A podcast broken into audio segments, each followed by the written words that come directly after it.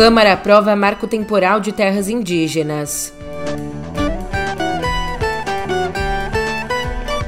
E Lula reforça discurso sobre narrativa na Venezuela. Por fim, na Câmara, o toma lá da cá em troca da aprovação da MP dos Ministérios.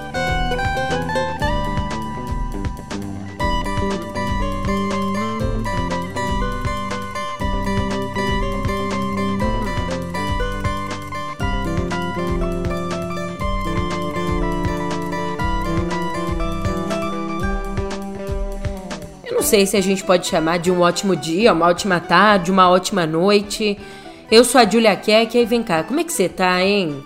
Se nesse fim de mês, dia 31, você acordou aqui no Brasil, sinto muito, um dia péssimo. Ou mais um dia que a gente não fez as pazes com o nosso passado. E essa é a nossa conversa agora, no pé do ouvido. Do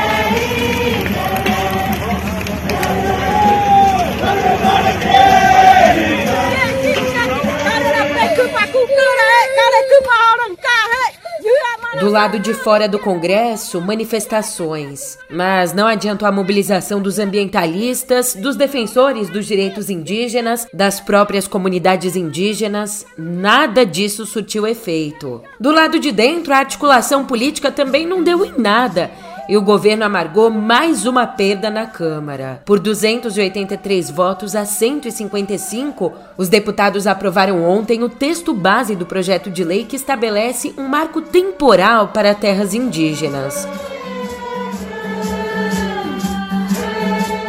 Está encerrada a votação. Sim. Sim, 283. Não, 155. Uma abstenção. Total, 439. E daqui para frente, depois da análise dos destaques, o texto segue para o Senado. Mas para não restarem mais dúvidas sobre isso que está na mesa, o que, que é esse PL? A nossa Constituição, promulgada lá em 1988, deu aos povos indígenas o direito aos territórios tradicionalmente ocupados por várias etnias. Mas agora esse PL redesenha isso define o ano de 1988 como marco para a demarcação de terras indígenas, uma data de corte. Diz que tem direito à terra só as comunidades que estavam sobre ela em 1988. Essa tese é defendida pelos ruralistas que alegam que precisam dessa segurança jurídica. Já os opositores avaliam que o marco temporal pode prejudicar muitas comunidades, porque lá em 1988 várias delas já não estavam mais sobre as terras. Isso não por vontade própria, mas exatamente porque já tinham sido expulsas. A história dos povos indígenas não começa em 88. Vem bem, bem antes. Inclusive é uma história marcada por violência. Uma constante até hoje, né? E do lado político, essa PL vem como uma resposta do Legislativo ao Supremo, que analisa um recurso para impedir o marco temporal estabelecido por entendimento anterior do próprio tribunal. Esse julgamento aqui na corte está marcado para a semana que vem. Só que agora, aprovando o texto, a Câmara tenta se antecipar ao máximo da decisão do Supremo. Do lado do governo, o governo tem tentado convencer o Supremo a adiar esse julgamento. O próprio líder do governo na Câmara, o José Guimarães, disse que o executivo queria adiar a discussão, sinalizando um acordo. Mas momentos antes de votar, o presidente da Câmara, o Arthur Lira, afirmou que o governo não deu garantia de que cumpriria o acordo. Então a votação seguiu. Seguiu e acabou contando com votos favoráveis de parlamentares da base. Para te passar aqui o parâmetro em geral, né, o que não é muito diferente do que você deve estar tá imaginando, mas PT, PDT, PCdoB e PSOL são contra o projeto. PSD, PSB e MDB são a favor. Já na próxima etapa, no Senado, de acordo com o presidente da casa, Rodrigo Pacheco, o texto deve passar por comissões antes de ir para plenário. Mas sabe um outro problema? Além de estabelecer 1988 como a data de corte, né? O marco para demarcação de terras, o que já prejudica muitas comunidades, o PL também dá margem para contato com povos isolados em caso do que chamaram de utilidade pública. O que seria utilidade pública? Dá para encaixar aqui garimpo, construção de estradas e construção de usinas hidrelétricas em terras indígenas. Para a gente ter um olhar mais atento, entender que não é só questão política, Vale trazer aqui alguns comentários sobre o que está por trás dessa votação. Escuta a antropóloga e historiadora Lilia Schwartz. Bom, é, esse, essa discussão do marco temporal é uma discussão, como eu disse, antiga. Né? Ela não foi colocada em prática, mas na, na prática ela vai sendo acionada desde o governo Michel Temer, de 2016. Existem muitos pontos uh, que mostram o perigo dessa prática. Primeiro, nós sabemos que atualmente a, a, demarcação de terras indígenas se encontra parada. Né? Se estima que são centenas de demarcações que estão totalmente estacionadas na justiça. Por outro lado, a compreensão dos especialistas, que eu concordo totalmente, é que essa tese causa uma grande insegurança jurídica. Por quê? Porque ela faz, vai animar o retorno dos conflitos em terras que já estão pacificadas. Não me parece uma coincidência que essa tese ganhou força justamente numa disputa com o governo de Santa Catarina com a terra Choclen, que era justamente uma parte da terra indígena Ibaramã, Laclaló, que era uma terra já pacificada. E o último argumento, que é também um argumento forte, é que a, o marco temporal ele vai colocar também em perigo os povos isolados, ou seja, vai forçar o contato com os não indígenas e isso pode levar, nós sabemos, ao extermínio desses povos. Então é uma política muito equivocada, é mais uma vez não um passo atrás, né? Muitos passos atrás. Agora o comentário de André Trigueiro. O estrago não é só contra a população indígena, é contra a República Federativa do Brasil. Hoje rasgamos um contrato. Hoje desrespeitamos, através do Congresso, ignoramos solenemente uma cláusula pétrea no artigo 231 da Carta Magna, que define os direitos indígenas, o direito à terra inalienável e os nossos legisladores constituintes, a meu ver acertadamente, entenderam que a proteção da cultura das etnias indígenas, a proteção das suas histórias, dos seus costumes, da sua ancestralidade, da sua cosmovisão, da sua espiritualidade, se confundem com a terra onde os povos originais. Eles existem antes da chegada dos portugueses ao Brasil e historicamente sempre foram violentados nos direitos que a Constituição de 88, como nenhuma outra, assegurou. A Câmara está trabalhando, está se orientando, indo por um caminho anti-indígena, anti-pautas indígenas. Em paralelo, a gente está vendo dentro do governo o esvaziamento do Ministério do Meio Ambiente, da Marina Silva e dos povos indígenas. Um esvaziamento provocado pela MP dos ministérios. Mas mesmo com o completo enfraquecimento dessas pastas, o ministro de Relações Institucionais, o Alexandre Padilha, disse ontem que o governo vai sim apoiar essa versão alterada pelo Congresso da MP, essa versão que enfraquece os ministérios. Bem, se o governo quer, tá lutando por isso. Lutando, entenda como tá articulando por isso. Mas tudo tem seu preço, né? E o toma lá da cá tá todo vapor. Em troca da aprovação da MP que reestrutura o governo, Lira quer a demissão do ministro dos Transportes, o Renan Filho. Por quê? Porque, tadinho, o Lira tá ofendido. Há pouco tempo ele foi atacado nas redes pelo pai do ministro, o Renan Calheiros. Falando em questões delicadas, no mínimo, A fala do Lula de que as acusações de falta de democracia na Venezuela não passam de uma narrativa, essa fala foi duramente criticada.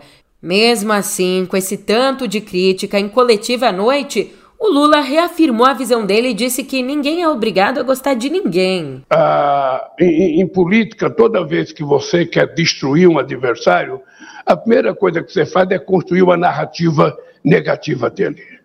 No caso da Venezuela, eu vivo isso desde 2002. Eu não era presidente da República ainda, eu já fui envolvido com a Venezuela, porque houve uma greve na PDVSA, o Chaves pediu gasolina emprestado para o Fernando Henrique Cardoso. O Fernando Henrique Cardoso, de forma muito educada e democrática, e que teria que falar comigo para ver se eu emprestava gasolina para a Venezuela. Por conta disso, o Brasil mandou um tanque de combustível para a Venezuela e aí resolveu o problema do suprimento de combustível na Venezuela. Depois, logo em 2003, eu tinha menos de 25 dias de governo, quando em, em, em Quito, na posse do presidente Guterres, ah, surgiu o um negócio da discussão da democracia na Venezuela. Eu propus a criação do grupo de amigos da Venezuela e contra a má vontade de todos, nós conseguimos estabelecer um acordo em que houve o referendo na Argentina e depois, nesse referendo, o Chávez foi vencedor. Bom, depois disso, eu me envolvi com as brigas da Venezuela, pelo menos eu e o Celso Amorim, porque o, o, o, o Chaves e o, o, o Uribe brigavam muito, tinha muita divergência, e vira e mexe a gente estava envolvido em tentar resolver algum problema, seja com a, com a Colômbia, seja com os Estados Unidos. Agora, o que, que eu disse na verdade? É que desde que o Chaves tomou posse, foi construída uma narrativa contra o Chaves, e eu tive a oportunidade de ver isso, uma narrativa em que você determina que o cara é um demônio a partir do momento que você cria a narrativa que ele é demônio, a partir daí você começa a jogar todo mundo contra ele. Foi assim que aconteceu com Chaves, foi assim que aconteceu comigo. A narrativa construída nos meus processos, as mentiras construídas, a quantidade de horas de televisão que eu tive contra mim, de rádio, de jornal, 60 capas de revista, uma narrativa vendendo uma mentira que depois ninguém conseguiu provar a mentira colocada contra. Então, o que eu disse para Maduro é que existe uma narrativa no mundo de que na Venezuela não tem democracia e que ele cometeu erros. Eu disse para ele que é da obrigação dele construir a narrativa dele, sabe, com fatos verdadeiros. Eu vou dizer uma coisa que eu nem deveria dizer, porque é uma conversa entre dois presidentes, mas eu disse para o Maduro: olha, você precisa, para provar o que você está falando, fazer um documento com a assinatura de todos os partidos de oposição, todos os seus opositores, todo o movimento social, todo o movimento sindical, o parlamento e mais dos 24, 23 governadores, ele tem 19. Faça o abaixo assinado, sabe, com toda essa gente assinando e peça respeito à soberania da Venezuela. Peça respeito. Horas antes, o presidente do Chile, o Gabriel Boric, de centro-esquerda, e o presidente do Uruguai, o Luiz Lacage Pou, de centro-direita, os dois criticaram a fala de Lula do dia anterior. O Boric disse assim: Não é uma construção narrativa, é uma realidade. Já o Lacage Pou se disse surpreso com a declaração do Lula, afirmando: Já sabe o que pensamos sobre a Venezuela e o governo da Venezuela. De uma forma mais discreta, a Argentina também expressou preocupação com a situação da Venezuela, mas sem fazer referência às declarações do Lula, que é aliado do atual presidente, o Alberto Fernandes. No fim das contas, qual que foi o saldo, né? O documento final do encontro de Lula e Maduro não traz medidas concretas e conta com promessas de ampliar a integração regional. Mas apesar das falas do Lula em defesa do Maduro, Nesse documento, há uma breve, brevíssima menção ao compromisso do continente com a democracia e os direitos humanos. Também, como já era esperado, não houve um acordo sobre o relançamento da União das Nações Sul-Americanas, a Unasul, e os líderes concordaram em aumentar a cooperação econômica. Já a proposta de Lula de adoção de uma moeda única para transações comerciais na região, essa proposta foi discretamente mencionada no texto. E quem analisou tudo isso foi a Miriam Leitão. Ela diz, aspas, o presidente Lula errou durante a visita do presidente venezuelano Nicolás Maduro ao Brasil. Na verdade, Lula acerta em normalizar a relação com a Venezuela, que é o nosso vizinho. Não tem que romper relação, ficar de mal. Mas isso é muito diferente de avalizar o governo venezuelano e dizer que é uma democracia. Fecha aspas. Mas enquanto tudo isso, né, a gente tem muito BO aqui mesmo para resolver, na terra da brasa.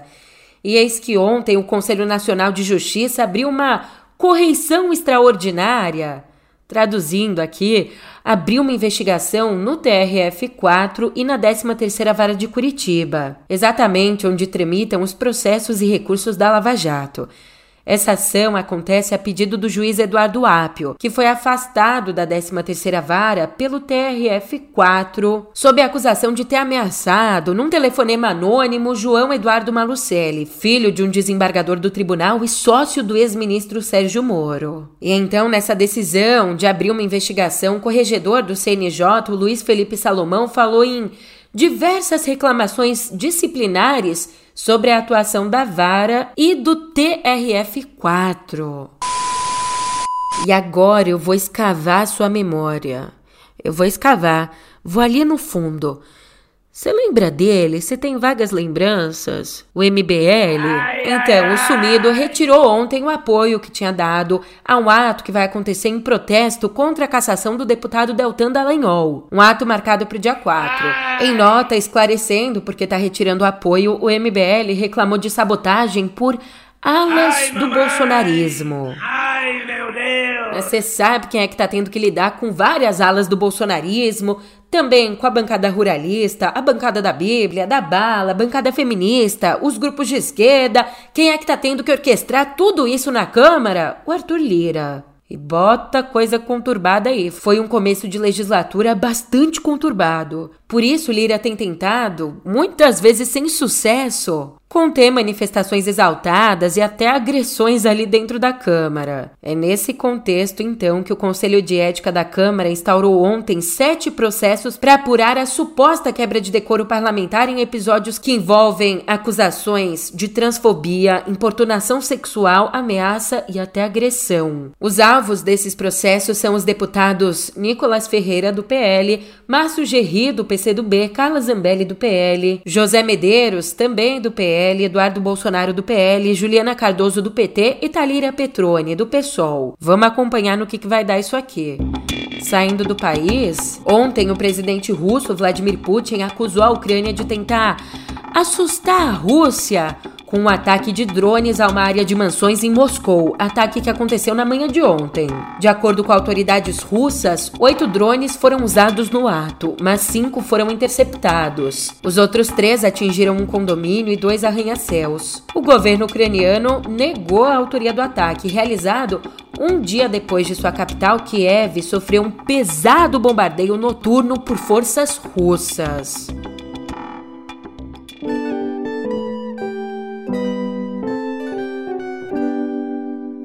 A gente acompanhou a luta contra a pandemia e ela foi foi dura. Um dos que ficou no fronte dessa luta, dessa batalha, foi o professor George Gao, que desempenhou um papel fundamental na resposta ao surto e também nos esforços para rastrear as origens do problema. Ele, aliás, foi chefe do Centro de Controle de Doenças da China e agora, em entrevista à BBC, o Gao disse que não descarta a possibilidade da doença ter se originado num laboratório na cidade de Wuhan. Nas palavras dele, abre aspas, você sempre pode suspeitar de qualquer coisa, isso é ciência. Não descarte nada. Fecha aspas. Aí ah, ele também afirmou que foi sim realizada alguma investigação formal no Instituto de Virologia de Wuhan, reconhecendo pela primeira vez a existência de uma ação oficial nesse sentido. Ainda na área da saúde, eita, os vapes e os pods. Parece que eles têm vida própria, né? Andam se multiplicando por aí na mão da garotada, também, né, não só na mão da garotada. Mas vem cá, Podes usar esses cigarros eletrônicos em lugares fechados? Podes, podes. Uh.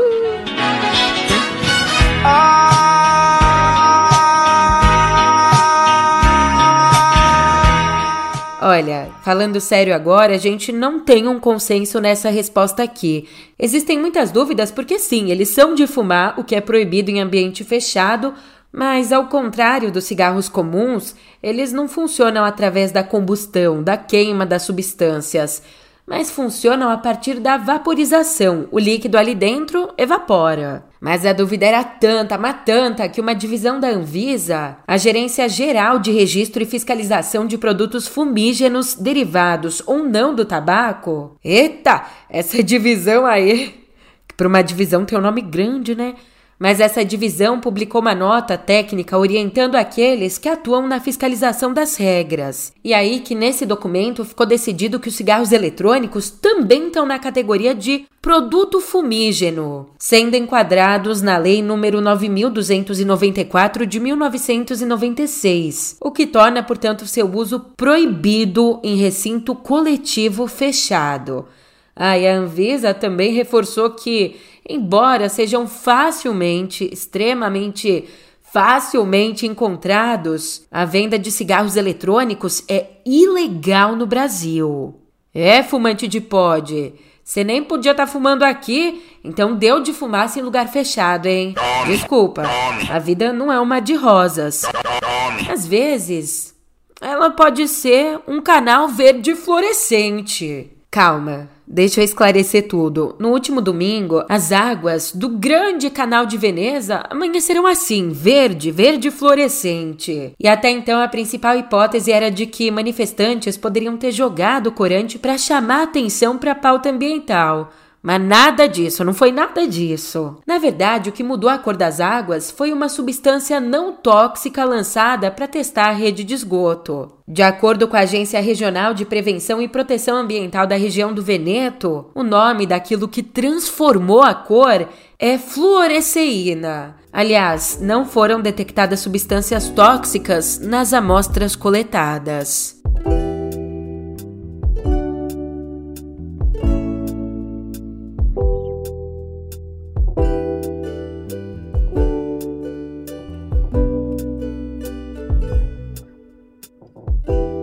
Hoje o nosso noticiário aqui em Cultura tá direto e reto.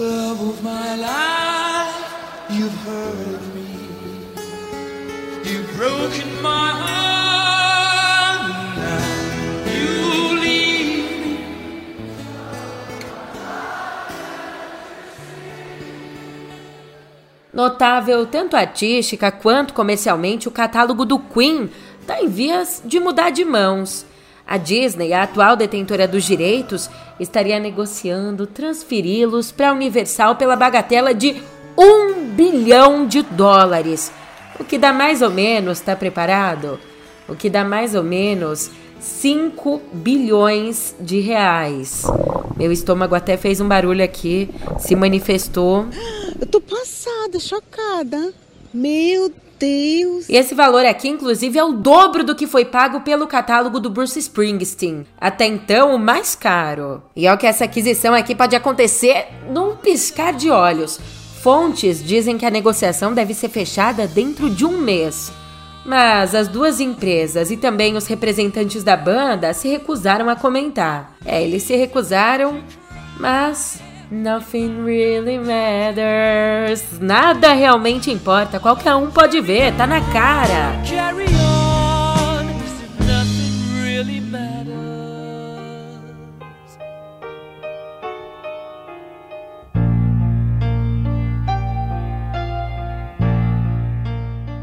Já aqui na nossa música, música nacional, um boletim de saúde que pode servir até de alerta para você. O Sidney Magal, que está internado desde sexta, apresentou um sangramento espontâneo agudo no cérebro. Isso de acordo com um comunicado emitido pelo hospital nessa terça. E esse sangramento aconteceu, pasme, por conta de um pico de pressão.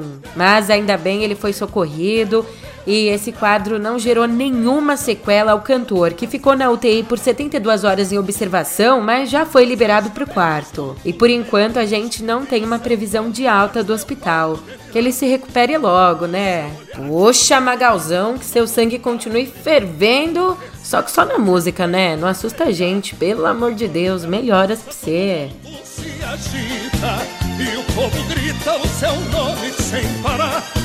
É a cigana Sandra Rosa Madalena, é a mulher com quem eu vivo a sonhar.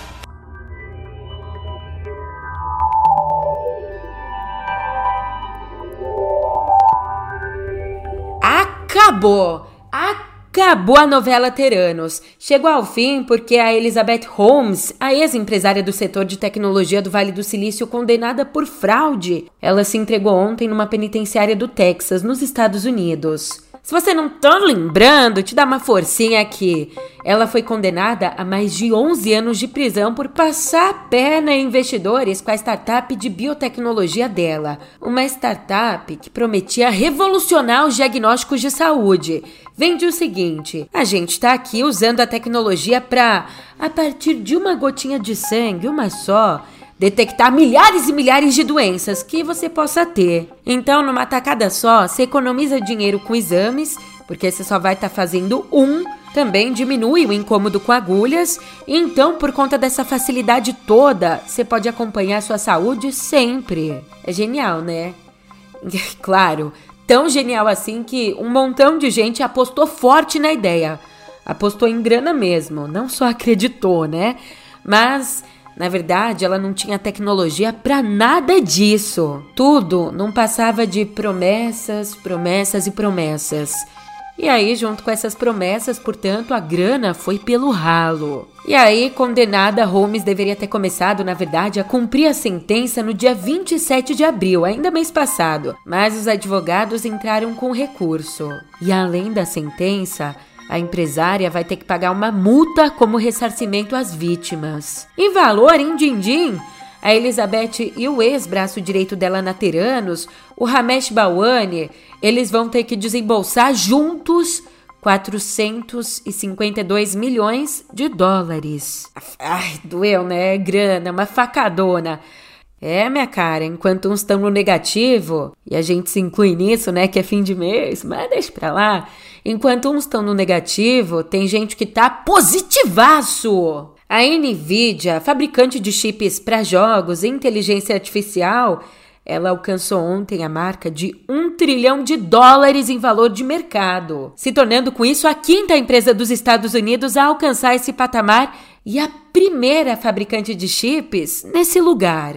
A valorização dessa companhia, que na verdade é bem antiga, foi fundada em 1993 em Santa Clara, nos Estados Unidos. Essa supervalorização foi impulsionada pelo rápido desenvolvimento e demanda no mercado de inteligência artificial, o que aumentou o interesse pelas ações da empresa nesses últimos meses que passaram agora. Foi uma ascensão meteórica. Aí tem mais. A Nvidia anunciou novos produtos e serviços ligados à inteligência artificial, como um supercomputador, recursos para videogames e serviços de publicidade. Aí, foi há pouquíssimo tempo também que a fabricante de chips surpreendeu os investidores com resultados trimestrais acima do esperado e metas agressivas. Tudo lindo no mundo dos negócios, né? Fala sério, um case aí a ser estudado. Ó, oh, que Faria Limer! Uma pena que nada disso, o mundo dos negócios, o business, nada disso sobrevive sem a humanidade. E os principais líderes de tecnologia, especialistas e professores fizeram um alerta sobre o possível risco de extinção da humanidade pela inteligência artificial. Pois é, numa carta publicada pelo Centro de Segurança de Inteligência Artificial, uma organização sem fins lucrativos, o grupo comparou os riscos da inteligência artificial com os danos existenciais causados por pandemias e guerra nuclear. No documento, eles registraram bem assim, abre aspas. Mitigar o risco de extinção pela inteligência artificial deve ser uma prioridade global, ao lado de outros riscos em escala social, como pandemias e guerra nuclear. Fecha aspas. E é sério o negócio, tá? No total, mais de 350 especialistas assinaram a declaração conjunta, incluindo aí o cofundador da OpenAI, o Sam Altman, que hoje é a maior empresa do setor de inteligência artificial. O clima deu uma pesada, né? Então vou até aproveitar para me retirar, esfriar a cabeça.